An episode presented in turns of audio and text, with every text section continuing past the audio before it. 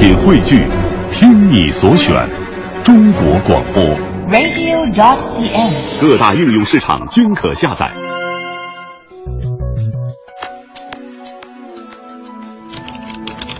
每天，每天当你轻敲键盘，轻点鼠标，轻点鼠标，你打开的一个个窗口，你打开的一个个窗口，望向世界。有了互联网，世界越来越大；有了互联网，世界越来越小。在这里，虚拟与现实模糊了界限。一种生活方式，一种生活态度，N 种生活内容。网络文化看点。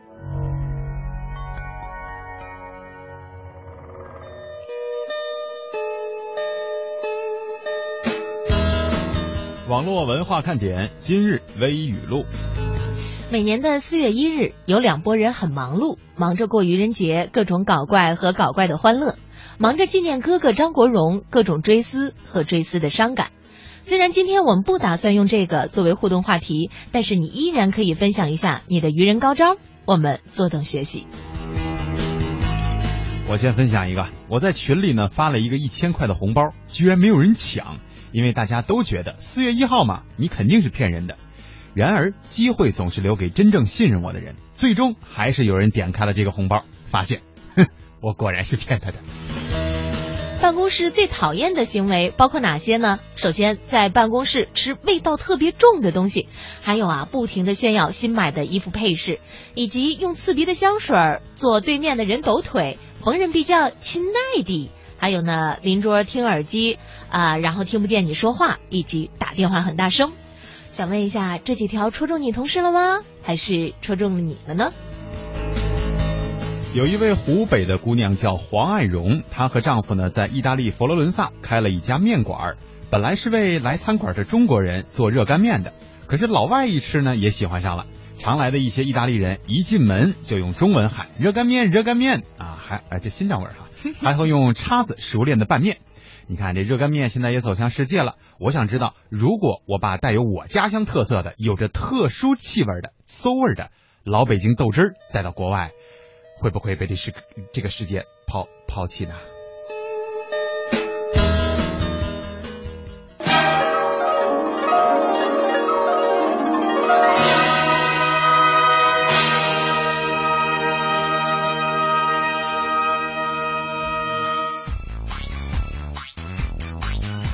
其实你还别说，老外很多说中文的时候，我听着差不多就是新疆味儿，嗯就是有这种啊羊肉串儿的味道。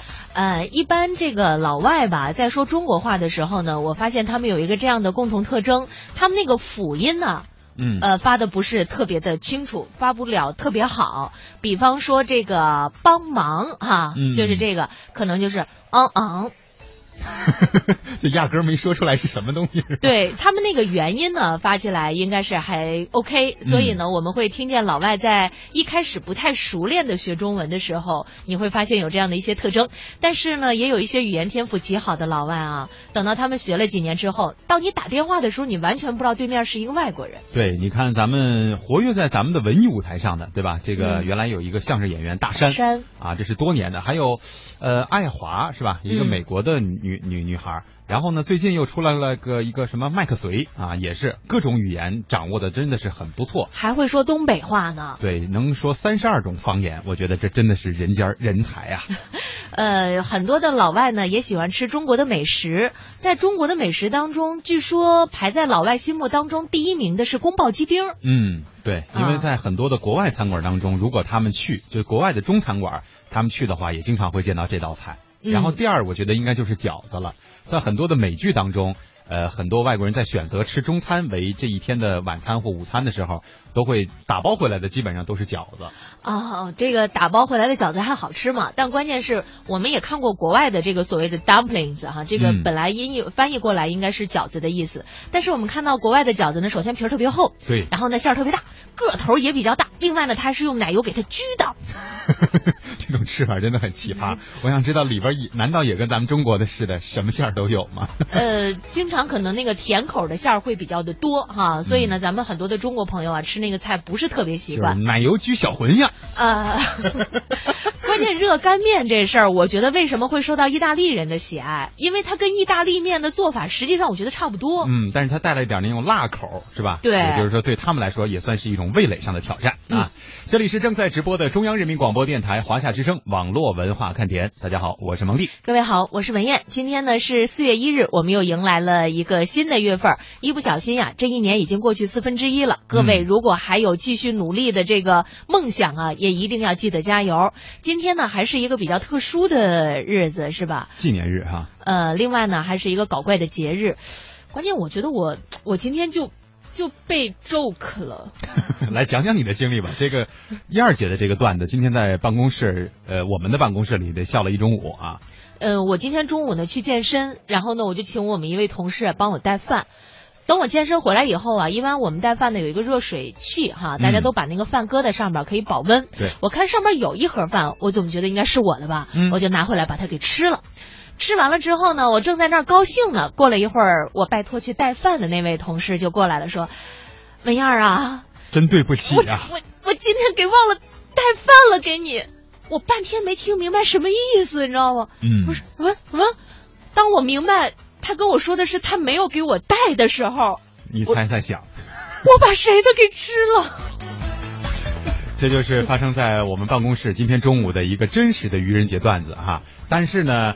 呃，就是本来是跟那个人家本来带被带饭的那个哥们儿是没有什么关系的，实际上就是我们的粤语主播子健哈，嗯，呃，这也是无意当中被愚人节恶搞了一把，只能跟他说声对不起了。我们两个一起到子健那里去跟他承认了一下错错误，然后子健呢低着头，没关系真的 真的没有关系。其实还是蛮失落的。其实我今天有一餐饭没有吃，我就是想减肥，真的真的没关系，真的啊，真的。嗯，然后就是以后估计以后再也不说认识你们了。日后看怎么报复你俩。以后把所有带的饭都吃光。也希望大家能够在我们的互动平台当中呢，来分享一下你的这个愚人节段子啊，这可以作为我们的一个互动话题。但是要给大家提个醒，在这个生活和工作当中啊，因为今天我在上节目之前，为了编辑我们今天的微语录呢，看了很多的微博，看了很多的这个论坛段子，其中发现啊，就是有一些做法，实际上大家已经习以为常，不会上当了。而反而就是这些段子出现在你身边的时候，有可能你会被人反整，明白吧？就是你本来想整别人，然后别人把这个段子升级了，所以大家一定要小心呐。人家说了，说在这个愚人节这一天防止被骗呢，大致会有如下的一一些方法，比方说更为的高冷，还有呢就是有一些平常啊你特别优秀的品质，比方说替同事拿快递，比方说帮同事干一些什么样的工作，在今天呢可以暂时先不发挥了。嗯，如果要是各位女神们在这一天遭遇到了各种表白，也也先不要着急去做出任何的反应哈。对，先看看。你收到表白的那一刻，周围是不是还埋伏着其他的人？他们是不是在等着见笑？嗯，也有，也也可以说明天你再跟我白。呃，人家说了，现在最好的这个表白日子呀，实际上是清明节，是吧？啊。呃，然后表白成功了呢，还可以过个节。谁过这个节？反正也有三天假期嘛？是，来说一说我们今天的互动话题啊，正式的互动话题。我们想问问大家呢，一提到什么东西，或者是一提到什么事儿，一提到什么状态，你就会犯困啊。每到了这个我们节目的这个时段，实际上都是大家容易犯困的一个时段，对吧？对。但是呢，我们就把这个坑先占了啊，就是只要听到了网络文化看点呢，我相信大家不会那么困了。这个就不太适合我们今天的互动话题了，对不对？呃，所以我们要反着问大家的是：知道什么事儿或者听到什么事儿做了什么事儿，你就会特别特别的犯困啊。当然，你非愿意说不困了呢，也行啊。哎，如果要是我个人的话呢，一说到财经的话题，嗯。我就犯困，就那些数字根本看不懂。对，特别是那个股票，一打开那种页面，上面花花绿绿的那个数，压根儿就觉得像是星外来自。嗯，那我可不可以特别有责任感的说一句？嗯，呃，我一下了节目我就犯困，特别好。这还有这么自自夸的呢哈！两种互动方式，欢迎大家来互动，微博和微信，我们都已经在上面等待着你们了。啊，一到下午就犯。困，你说这可怎么办呢？呀呀呀呀呀！好吧，听网络文化看点呢，谈笑中了解网络文化，斗嘴中感受美妙生活。哎，你看这条互动。如果你想在我们的节目中让其他人听到你的恶搞娱乐精神和销魂无敌回复，快快写下你的答案，并艾特腾讯微博有认证的华夏之声中横岗网络文化看点哟。欢迎小伙伴们添加公众微信，我们一起来调侃。华夏之声网络文化看点，看我哦，看我哦。有人说，真的能在节目里听到我的互动吗？当然，关注微信，坐等回复，哦哈哟。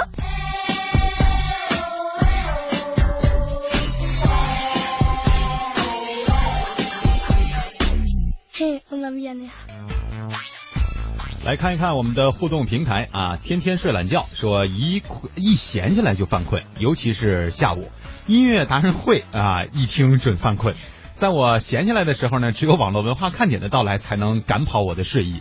呃，那下回我跟安帅他们说说，就咱那歌呢，咱放点那个激情劲澎湃爆的是吧？对，呃，我觉得是这样，就是音乐达人会这档节目吧，本来就是适合比较轻松惬意的这种气氛，是吧它会有一种小资或者是文艺范儿在里面。对，然后呢，它不是那种起伏特别大的那种节目。对对对另外呢，呃，因为安帅是这个节目的当家主持人，是吧？嗯然后女主持人会换一下。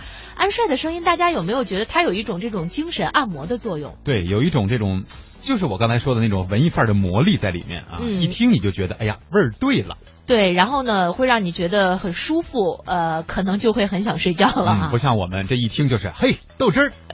呃，刚才也有朋友说了，说其实北京的美食还挺多的，像那个豆丁儿肉饼、门门钉啊肉饼姐姐，好歹你也是一北方人。呢，呃，豆丁儿是干嘛的？不知道 不知道你怎么憋出来这么个词儿。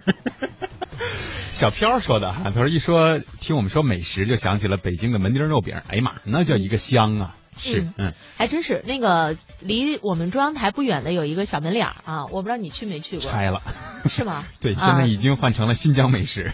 就是它那个门钉肉饼还真的挺好吃，皮儿特别薄，然后馅儿特别大，嗯，呃，咬一口呢还滋儿滋儿的流油。对对对对对，就是你，我原来以为我这一顿饭怎么也得吃三个吧，嗯但是我发现吃一个就挺饱的了。因为那东西按北京话讲叫着实啊，就是非常的厚实。嗯，挺地道，而且呢还挺合适的哈。嗯，善意的谎言说，天气很热的时候我就想睡觉。小龙也说，哎呀，今天挺热的哈。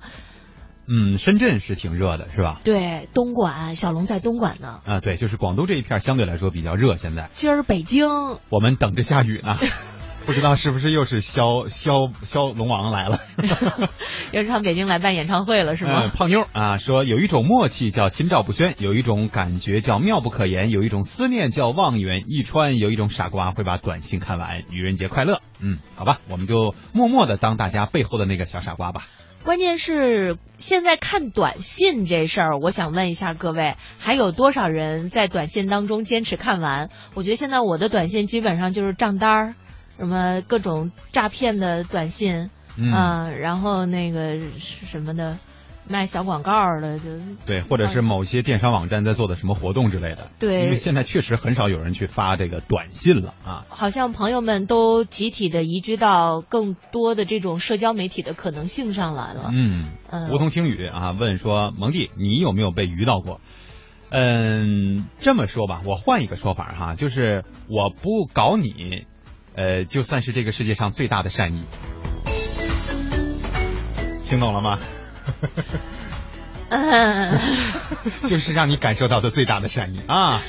那个呃，诚信赢天下，我觉得真是兵行险招啊！你看他说。我女朋友在苏州，我今天打电话给我女朋友，我说我们分手吧，然后我就把电话挂了，把手机也关机了。明天是她的生日，我在某宝上花了三百八十八订了一束鲜花给她，不知道她见到鲜花会是什么反应。我觉得这个好像是玩大了吧？呃，我觉得你现在还是开把手机开开吧，是吧？对，呃，你或者就是你，如果你跟他身边的一个朋友说好了你这个计划，对吧？让你的朋友在从中呢暗自暗地来来帮帮点什么小忙，对吧？安抚一下你女朋友的一个情绪，先别让她有什么别的这个想法。呃，我觉得你这还可以。如果你仅仅是又异地嘛，对吧？嗯仅仅是这样的一个做法，我觉得很悬啊。真的，可能女朋友会生气，即便收到鲜花的话，可能反应也不会像你想象的那么惊喜。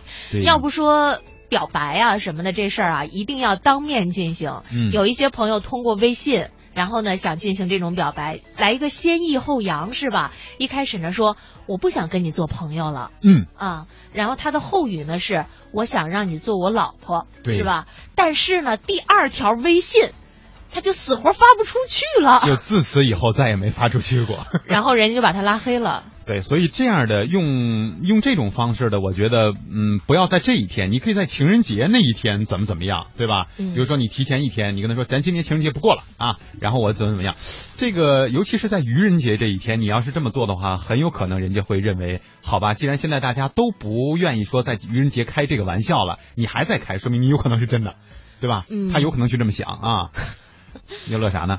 呃，看到于燕说说的这个话，算了，我不念了哈。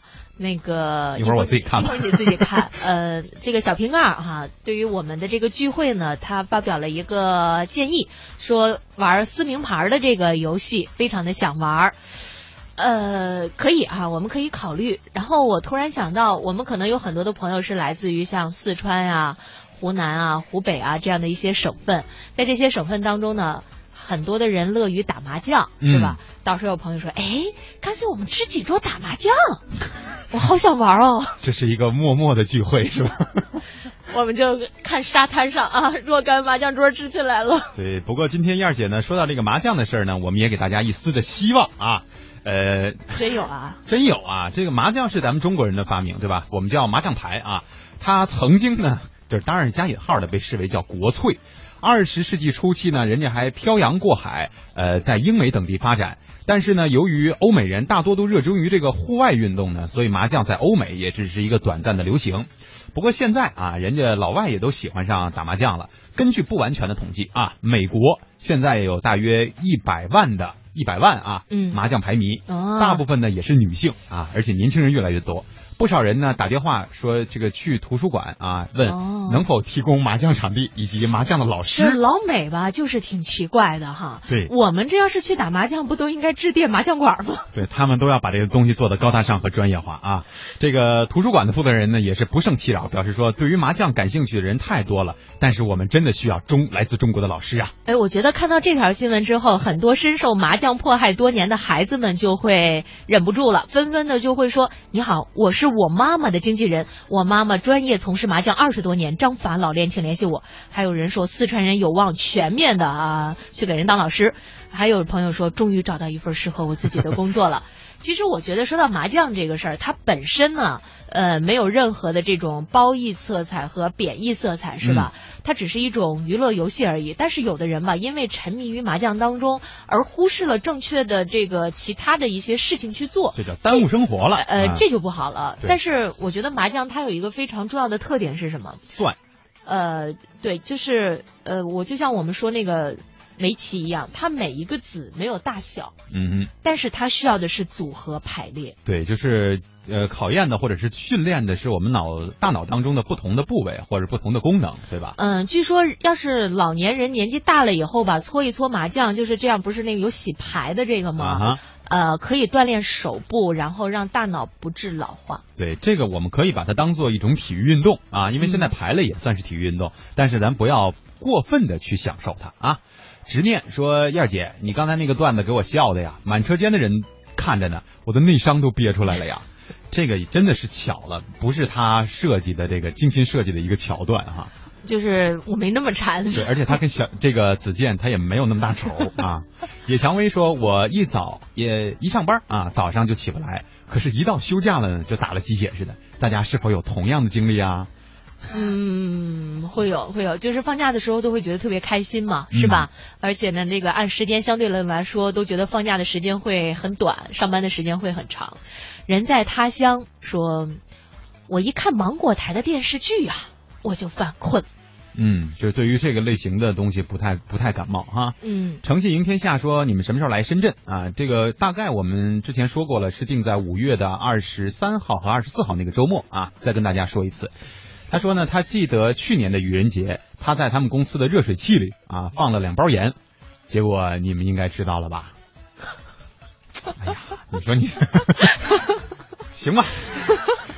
就我们俩先笑一会儿哈，这个笑到了内伤为止。嗯，这个沙漠里的一畔河说，我嘛就是上班就犯困，下班就老精神了。这跟我们是相反的，因为我们上班真不敢犯困呐。特别是在直播节目的时候，一定要打起二十五万分的，我怎么选了这么个数呢？就是打起这个万分的精神来哈。嗯，呃，不过呢，下班以后蒙蒂更活蹦乱跳，大家没见过他那样。不是，我说了，下班就犯困啊。能不能 给点面子？刚才今天难道不是一个互相揭露的时刻刚才海口都夸下去了。呃，小宝说能说个话外题吗？他说待会儿能点首。那叫题外话啊，题外话哈。他话外题。机器灵砍菜刀，这是词儿写的很好，很感人。这歌我们还没听过啊。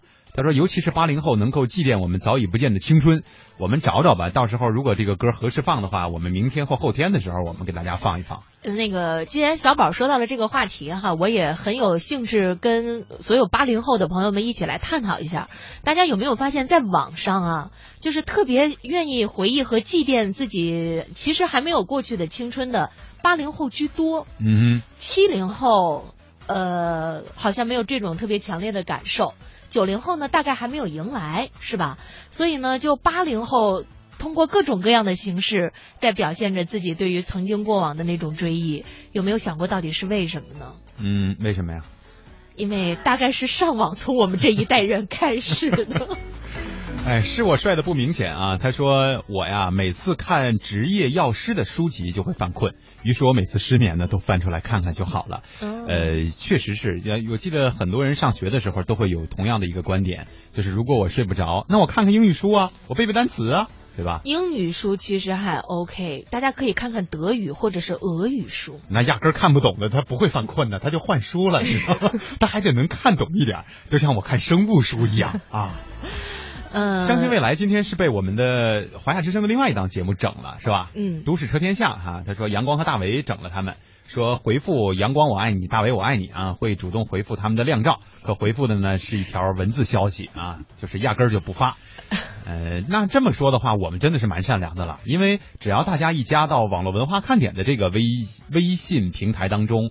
我们就会主动的要求大家回复“爱你”这两个字，然后你能收到一系列的信息。我们怎么没想到整大家呢？就是太善良了，没办法。人心本善呐。不过呢，那个我们也会在近期换一些照片了哈，也不能让大家老是看到我们同一个面貌。可是安娜听到周杰伦的歌，我就特别犯困；听到你俩的节目，我就跟打了鸡血似的。嗯。哎，你要是听周杰伦的那首《牛仔很忙的时候》，也会犯困吗？不，我觉得那首歌一定是打鸡血了，是吧？好，接下来的时间呢，我们一起来关注一下互联网吧。刚才呢，燕姐也说过了，现在很多青年人确实是有这样的问题，过于去信赖或者是依赖这个网络，造成了很多的问题啊。呃，之前呢，我们听说过这样的一个消息，就是南京的有一个男子在过火车道口的时候啊，低着头专注的玩手机，连火车鸣笛声他都没听到，行驶过来的火车是贴身而过。他也是受伤倒地啊，这个随后呢，火车紧急停下。那么事后有关部门通报说，这次事故导致了火车在现场停留了十八分钟，多趟列车进站时间也都受到了影响啊。嗯，所以呢，我觉得关于这个低头族啊，实际上我们在节目当中也是反复的提醒了一下各位，咱们千万呢别因为低头而耽误了正事儿。再给大家说一件事儿，前不久呢，一些地方街头也出现了专门针对低头族的新型碰瓷儿诈骗。江苏网警就在微博上专门讲了这样的一个案件：王某边走路边玩游戏，不巧和对面的男青年撞了个正着，只听一声脆响，对方手中的塑料袋就给掉地上了。小王连忙道歉，但是袋子里面的东西已经摔碎了，那就赔吧。嗯，但让小王没想到的是呢，男青年塑料袋里装的是两大瓶药水，还有一张收据显示，两盒药水的总价是九百一十八块钱。小王赔给了对方九百五。等到对方走远之后，他捡起塑料袋，发现原来仅仅是两瓶价值不超过二十元的生理盐水。对，所以很容易就会被其他人用各种各样的方法利用。那么我们还要这样看手机吗？我们原来啊、曾经在节目当中呢，给大家推送过一个这个视频哈，当年是在微博上给大家这个送出去的，有那么一段时间了，是在美国有了这样的一个行为艺术，就是也有很多的低头族嘛，于是就出现了这种所谓带你过马路的人。嗯啊，我给你一个绳儿，你你牵着，然后我就给你把这个马路给你带过去，因为过马路的时候会比较的危险嘛。嗯，很多的人呢对此觉得实在是太过于的。呃，这个夸张了，是不是？但是大家是不是在现实生活里会发现，实际上这样的人还挺多的？对，我们要思考的是为什么会有这样的一种政策，或者是这样的一种行为出现，还不是因为我们自己保护不了自己的生命安全了吗？对吧？嗯实际上还是我们自己的责任啊。超越呢说今天呢这个。呃，发了最后一次，呃，就是发了一个段子啊。他说那个发了最后一次朋友圈，说最近发生了很多事，我也承受了很多，如今想通了，我要走了，离开这个城市。你们看到这句话的时候呢，我已经在路上，不要为我担心，我会照顾自己，我要一个人去北京，事情太突然，没跟你们商量，别怪我啊。呃，有一个很好的机会，我想去试试。这是他自己发送在这个朋友圈当中的。然后呢，实际上就是愚人节的一个段子嘛。呃，可是结果就是电话不断响啊。我觉得你看玩儿吧可以，但你等于把自己给玩进去了，对吧？你这这回麻烦了吧？都给你打电话，哎，这个他还问了一下，说我呀，礼拜二这个点儿就特别困，你们节目礼拜二怎么就没有呢？因为礼拜二呢是我们停机检修的时间，这机器工作了一个星期，你也得让它休息一会儿，是吧？嗯，接下来咱们送一首歌吧，希望我们的这首歌曲呢，让大家别犯困了。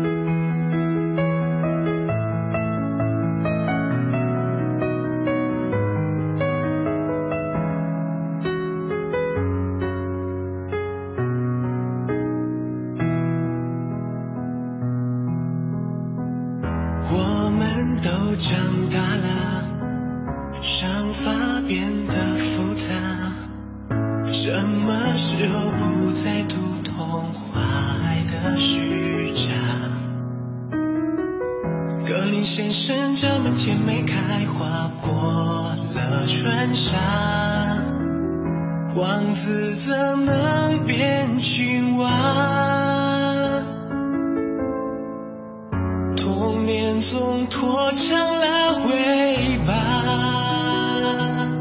阳春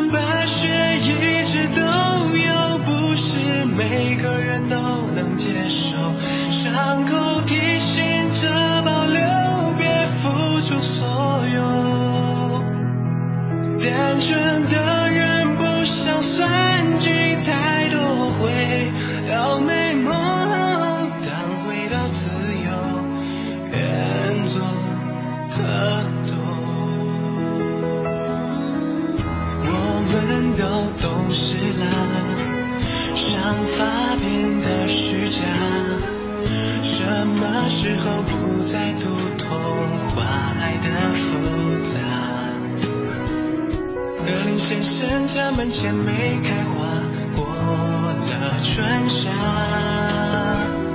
王子不悔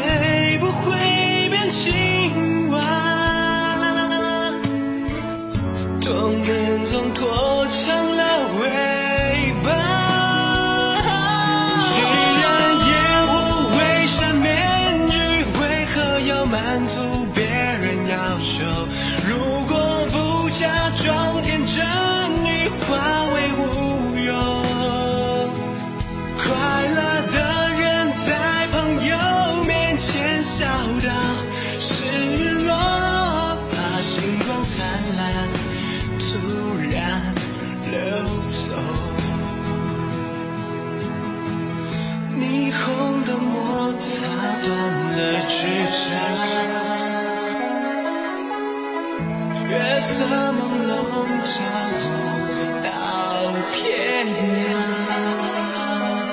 今生是谁，能否再有共同的话？共同的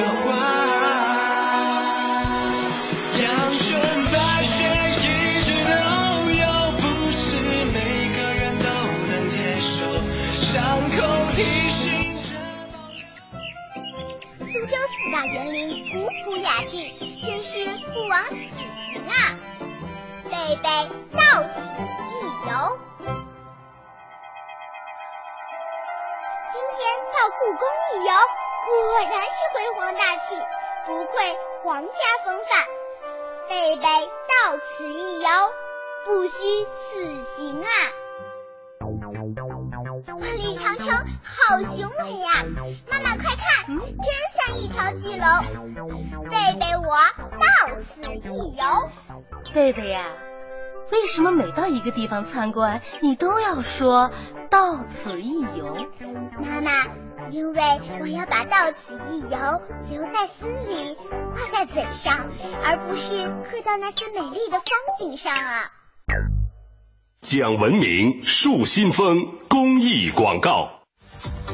我是你们的网络文化看点，你们是我的小点心，伴着你们，你们也伴着我。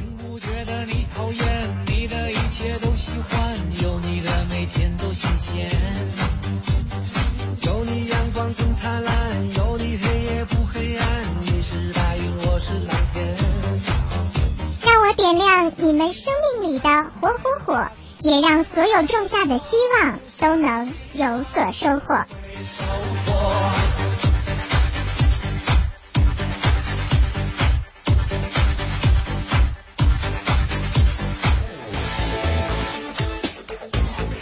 这个各位不好意思了哈，刚才这个燕儿姐说呢，希望我们的这首歌呢能够让你精神起来，我手抖了。呃，有的时候我们需要这样的一种差异化的效果，就是希望这首歌让大家兴奋起来。嗯，然后呢，大家特别期待，哎，是什么歌？啊，一看是一个比较平缓的歌曲。谁让今天愚人节呢？呃，关键呢，大家说我就看看这首歌是不是在副歌的部分它会有一个惊喜。对，然后就一直听，一直听，发现睡着了。刚叔啊，说我一个大学同学，小有名气的经济学家，写了不少经济学的著作。比如说呢，有一本书叫《新资本论》啊，送了我几本。哎，差距那叫一个大呀！我只能说，那书里面的字呢，我全认识，剩下的就都不懂了。所以实在有睡不着的时候呢，我就拿来学习一下。你看，至少他挺好的。对，朋友写的这个东西对他来说还是有用的嘛。啊、就是，起码那个一字一句的就看看哈。我记得。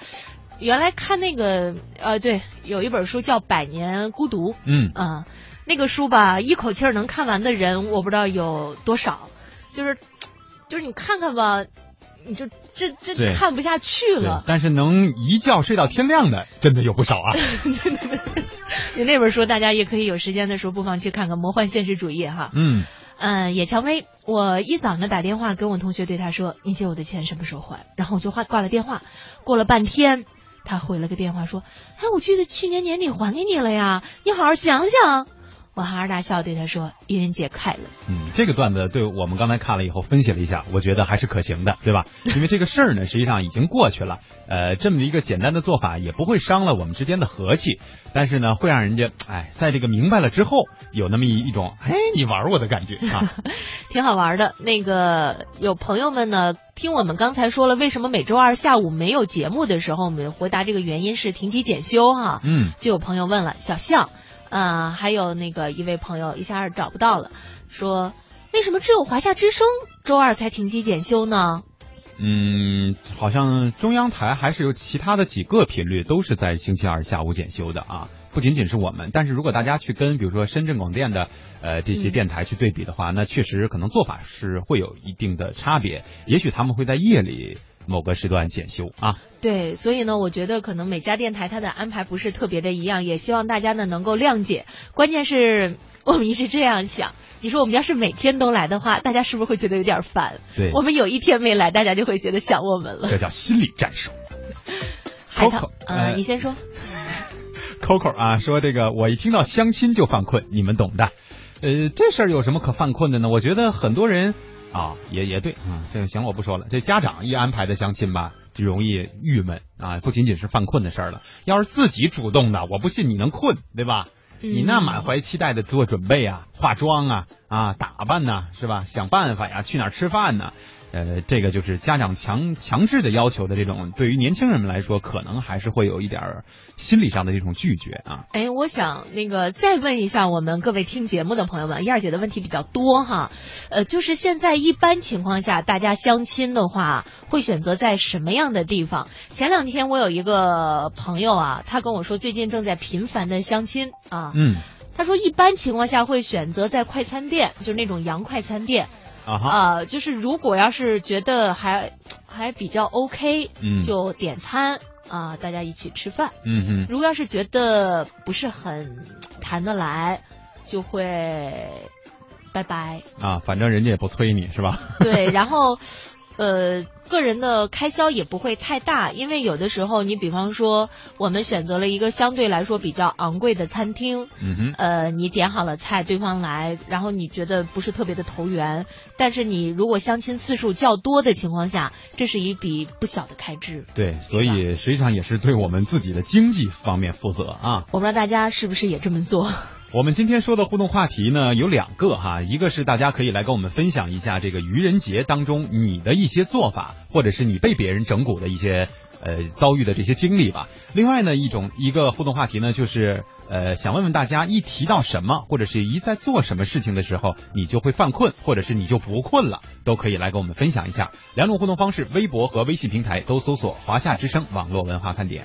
那么接下来呢，我们来关注一下疯狂的低头族。刚才我们说了，男子在过铁道的时候看手机，都把这个火车给逼停了。那么我们也来看看国外的人是不是爱换手机。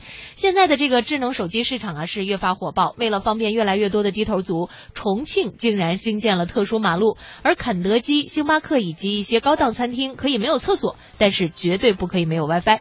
据说现在检查是不是土豪的一个方法，就是进门就问 WiFi 密码的，肯定不是土豪。嗯，然后还有一种判断呢，就是如果他的流量一直开着的，那他有可能就是土豪。哎，我的流量一直开，土豪嘛啊！但是我们有好多朋友，什么流量都一个 G 那样的。对呀、你有钱包那一个 G，不就是说明你是土豪吗？但是好像包那个不是特别贵啊。原来原来贵，现在是不是又降价了啊？嗯，这个大量的用户频繁的更换手机当中手中的这个玩具啊，有数据统计说，在年轻的群体当中呢，有百分之二十的用户每六个月会换一次新手机，百分之五十的用户呢十二个月会换，还不包括啊因为意外或者是产品质量而导致的被动换手机的情况。看来大家真的都是土豪啊！哎，那么接下来呢，我们到国外呀去看一看，人们更换智能手机是不是也这么频繁？那旧手机又是如何处理的呢？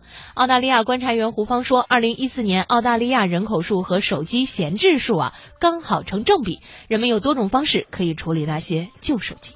根据二零一四年的最新统计，澳大利亚的手机闲置数量呢和人口正好差不多一比一的比例。整个澳大利亚目前有大约两千三百多万台手机被闲置。在澳大利亚，人们有多种方式可以来处理闲置的手机，其中最简单的方式自然是通过网络进行二手买卖。此外，澳大利亚有多个非营利性机构呢是是可以回收人们的废旧手机的。其中规模比较大的，像是澳大利亚移动通信协会主理的手机回收项目呢，知道的人就比较多。它可以免费的回收人们的手机，同时声明所有的手机内的数据呢将会被全部销毁，以消解人们对于信息外泄的顾虑。此外，这一回收项目呢还声明，所有的手机将不会被再次出售，而其中所有部件的百分之九十呢将会被回收再利用。另外，还有一些非营利性组织呢，同样也提供手机回收项目，比如关注澳大利亚青年人癌症的机构呢，也可以回收人们的手机，并且把手机翻新之后出售，把所得的资金用于青年人抵抗癌症的宣传工作。还有像是澳大利亚动物园呢，为了要援助中非的大猩猩，也向澳大利亚人提供免费的邮寄方式，将您手中的手机寄给这个动物园，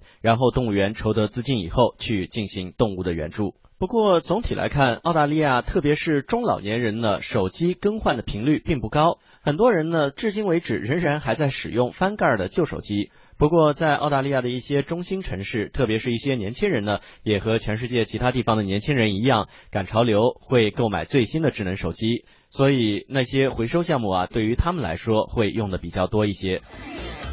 说完了澳大利亚呢，我们再去欧洲看看德国人啊。德国人换手机其实没有那么频繁，但是手机的回收工作做的确实很到位。我们来听听德国观察员薛成俊的介绍。德国人对手机的追求没有那么狂热，但是呢，智能手机在生活中确实是越来越重要。不一定追求时髦，起码呢要保证跟得上信息时代的步伐。德国人买手机呢，一般都是与通信运营商绑定，因为价格上相对裸机要优惠很多。合同呢都是两年一签，所以呢手机也基本上是两年一换。当然了，也有很多德国人多年不换手机的，尤其是年龄较大的群体。那么即便如此，德国的旧手机仍然是高达七千二百万部。德国总人口才不过八千万，可以说是一个很大的数字，而且呢也是一个很大的潜在污染源，因此呢需要对其进行无害处理。为此呢，德国环境救助组织与德国电信进行合作，对大量废旧手机进行回收，并且呢通过专业化处理实现分解再利用，收入所得呢全部用于扶持各类环保项目。人们可以直接将手机交给德国电信的门店，也可以呢将其装入大信封邮寄给德国电信或者是德国环境救助组织，邮费呢由收件人支付。那么还有就是以学校为单位进行集中回收，学生们可以将自己不再用的废旧手机放到收集处，然后呢再由学校交给德国电信或者是环境救助组织。那么通过这种方式，德国不但是保护了环境，而且呢使旧手机变废为宝。在环境和经济上形成了一种双重的良性循环。嗯，我觉得旧手机呢能够变废为宝啊，是我特别支持的一件事儿。其实现在年轻人更换手机的速度特别快，但是我们也曾经在节目当中跟大家说过，如果你要是旧手机啊，进入到了那种。呃，就是不是特别合规的那种小渠道、小作坊是吧？它有可能就会从你的手机当中盗取你的各种信息，即便你的手机格式化了，嗯，也是可以恢复的哈。所以呢，如果要是有这种正规的回收渠道的话，是非常好。嗯，接下来呢，我们来看看美国。美国呀是苹果手机的研发地，那里的年轻人呢多是疯狂的果粉吗？那些被更替下来的旧手机又会被如何处理呢？我们来听一下美国观察员庞哲的介绍。美国在处理废旧电器方面方法很多，首先是改变旧电器的功能，比如说电脑可以改成服务器，或者捐献给社会机构，或者是上网拍卖。还有美国各个城市的区域以及公司，一般情况下会根据自己的服务和业务项目，专门回收老旧电器，大件上门取货，也能指定一些地点呢，为中小件让消费者自己送过去。今年以来，还有很多公司专门收购类似。iPad 和 iPhone 一样的老旧电器，以及其他的品牌型号的电器，人们可以上网查询，根据自己手中产品的型号，就可以知道能够卖出多少钱。收购公司还提供邮费和包装信封或者是相应的纸箱子。那么有的呢是以旧换新，特别是苹果公司手机从三年以来呢，就可以用自己手中现在的 iPhone 来折价换取刚刚出品的新手机。这样手机发行公司呢。一般是在店里先根据旧手机的型号、使用年头和旧电话本身的保养程度来估价。例如说，iPhone 5S 可以保护好的话，就折价大概在两百多美元来换取 iPhone 第六。这样一来，一方面吸引用户购买新的电话，另外一方面呢，消费者旧电器的问题也就不太大了。但是美国一般情况下更换手机并不像国内那么频繁，主要是使用者往往会跟通话服务提供商绑定合约，所以更换手续呢会比较麻烦一点。这样一般比较懒惰的人就不太勤的更换手机了。呃，有的时候呢，我觉得不换手机实实际上是一个好事儿，就是因为每一次你去更换手机的时候，大部分人啊，不能说百分之百，都是为了把这个手机的性能或者是它的配置功能变得更高端，对吧？变得玩法更多。嗯。那实际上你的手机越高端呢，你玩的就时间就越长，那么对于你其他的方面影响也就越大。对。所以像我的这种手机，基本上就是它实在是摔的不行了啊，或者是它的。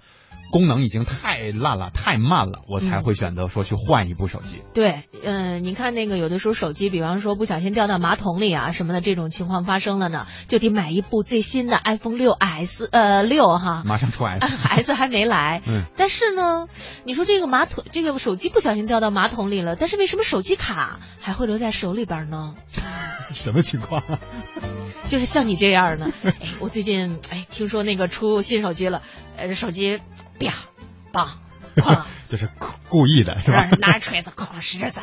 对，这个相信未来啊，回复我们的互动话题说没有午休啊，下午上班呢最容易犯困，但听到老板的声音，我立马就精神百倍啊。上班的时候听到那个同哪个同事啊说要修改模具或者是改方案，我就犯困，因为他的模具改的太多了，一周修改不少三次啊。哎，不下三次哈。嗯，呃，不知道是那个属于比较精益求精的呢，还是属于这个稍微有点爱犯拖延症的呢？程佳佳和柠檬不萌哈，这两位又成对出现了。说不知道为什么，陈佳佳啊，说不知道为什么跟我老爸看电视我就打瞌睡，因为他总是喜欢看看一些这个抗日剧，嗯，但是呢，我不是很喜欢看那个，就不喜欢战争类的女孩嘛，对吧？对，柠檬不萌马上出来了，我家的贤妻良母发了一堆的照片呀，在后面呢，等着刷新吧。好了，接下来的时间呢，我们这回真的是要听一首精神抖擞的歌曲了。呃，相信这首歌曲呢也能引发大家的共鸣，是吧？这个稍后呢我们要说的内容也跟这首歌曲所描述的内容是息息相关的。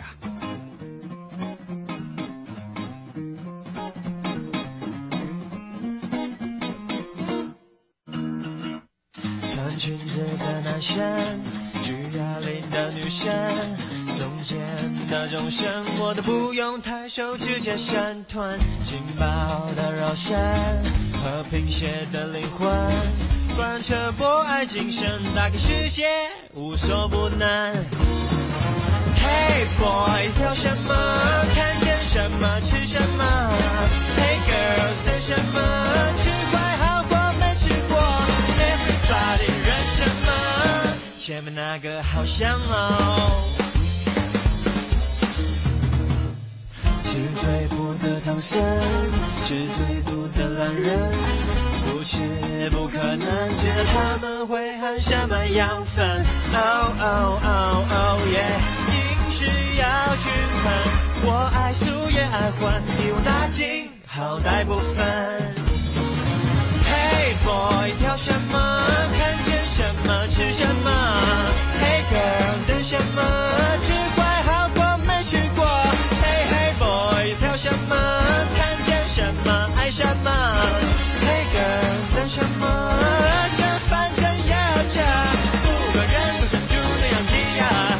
个世界不放过耶。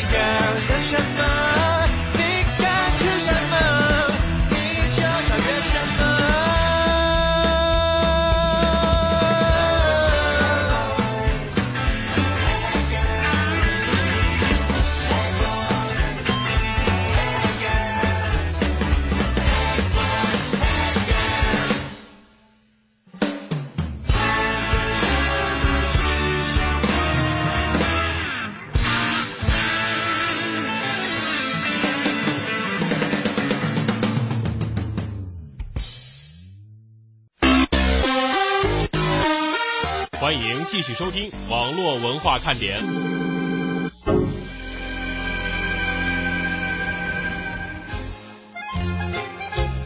迎大家继续锁定收听中央人民广播电台华夏之声网络文化看点。刚才呢，我们放的这首歌，很多人都听过无数遍啊，来自于林宥嘉的《看见什么吃什么》。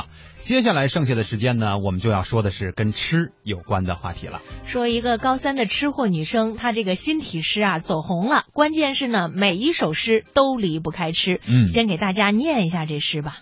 我是在大海自由徜徉的糖醋鱼，你是在天空肆意翱翔的麻辣翅根儿。那天午后，你飞到水面问我，你我之间究竟是谁比较下饭呢？各位感觉如何？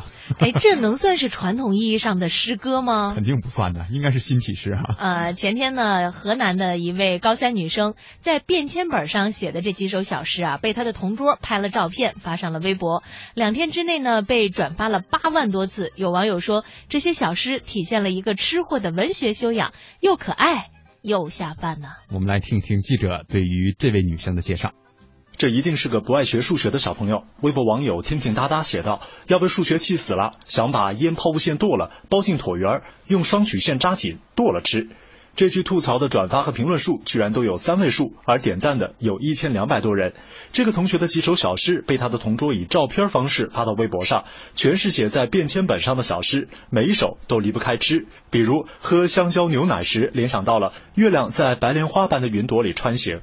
如果有这样一个牧场，草是抹茶味儿，太阳是柚子味儿，天晴时薄荷味儿，阴天时杏仁味儿，那么我希望牧场当中的牛羊是椒盐味儿。还有吃甜点时，总希望时间静止，因为也许下一秒就胖了。截至目前，该微博已经被转发超过九点一万次，收到评论一点三万多条。茶叶蛋父二十九号晚又发了第二波小诗，也立即被转发了将近万次，引发了如此高度的关注，让发布者自己都吓了一跳。他说，他原本打算高考前这四个月都不玩微博的，但同桌王某某写的诗实在太好玩了，让他忍不住发出来分享。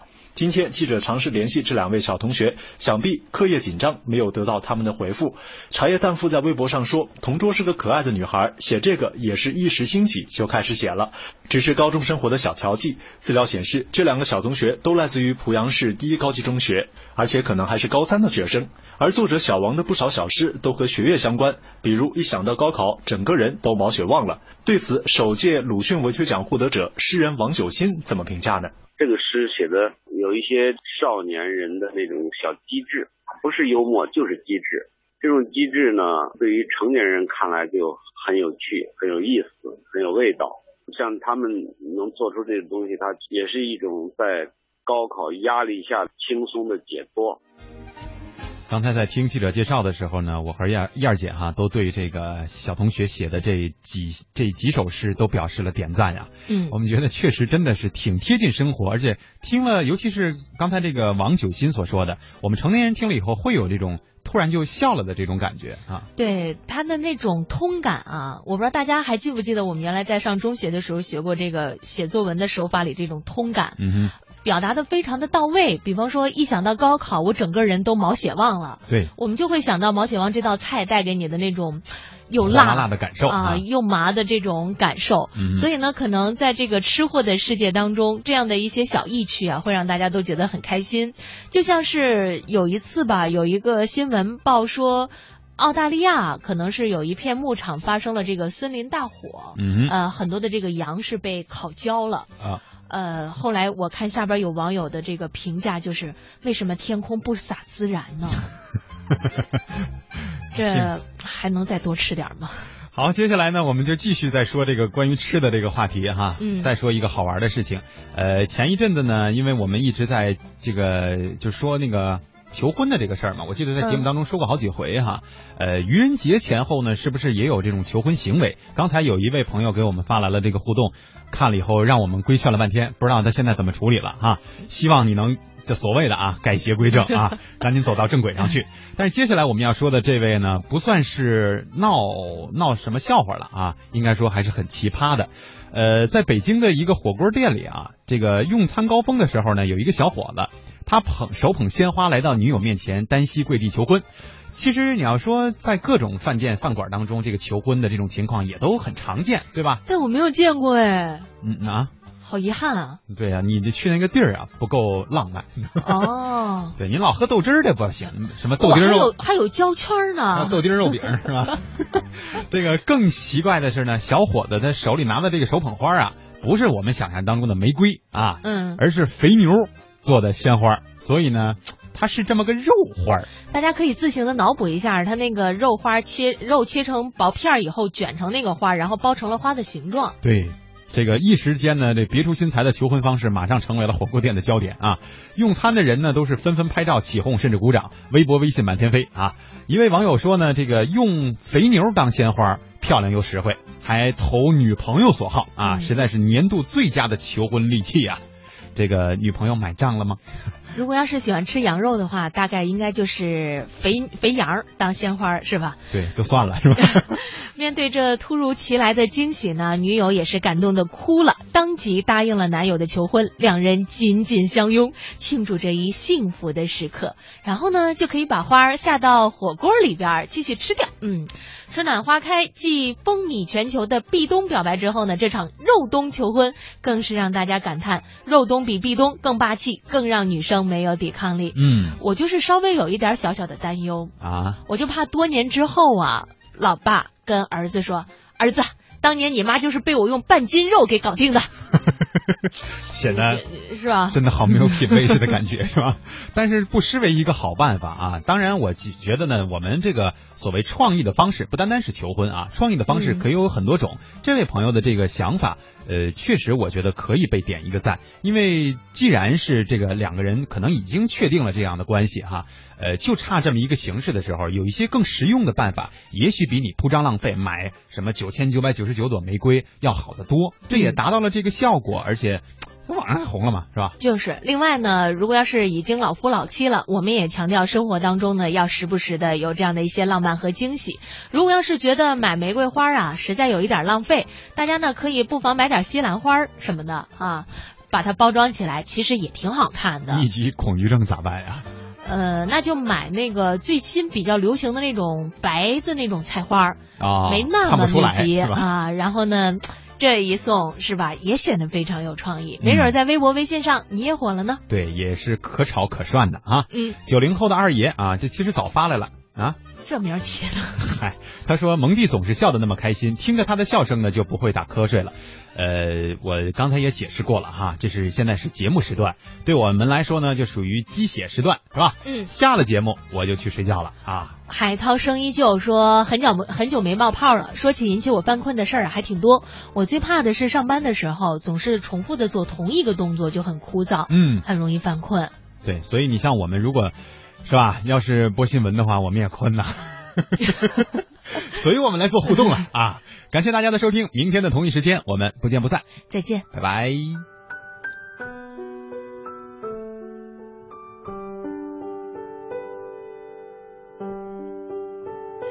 也许命中注定我要来到你身旁，画你的模样，听你的胸膛。